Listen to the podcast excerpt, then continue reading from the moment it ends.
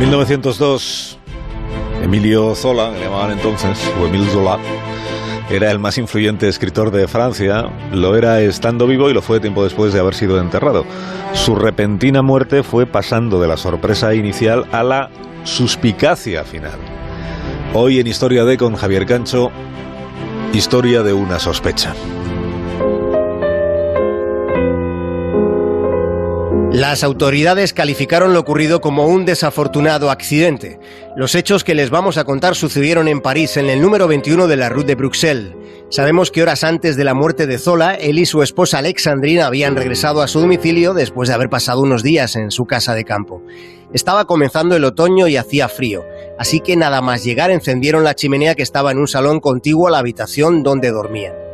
Durante la noche se sintieron mal, los dos, pero particularmente Alexandrín, quien pensó en llamar a los sirvientes, aunque Zola le dijo que si descansaban a la mañana siguiente se sentirían mejor y estarían recuperados.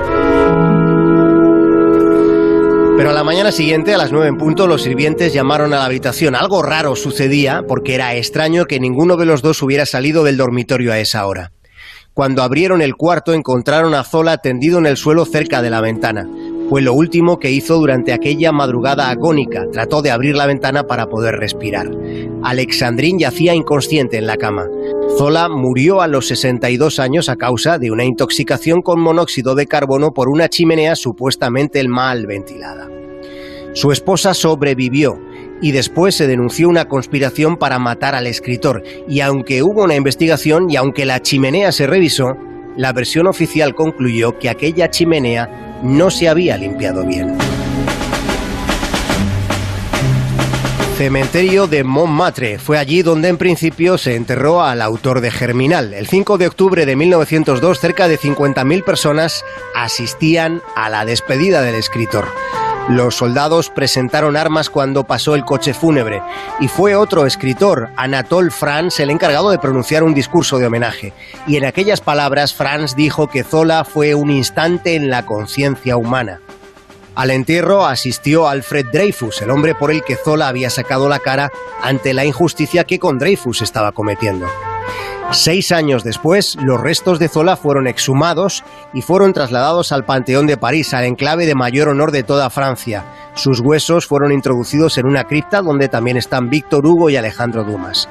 Pero durante el traslado de los huesos en París se formó un gran revuelo y muchos nacionalistas enfurecidos trataron de detener el coche fúnebre para que no llegara al Panteón, aunque fueron contenidos por la policía.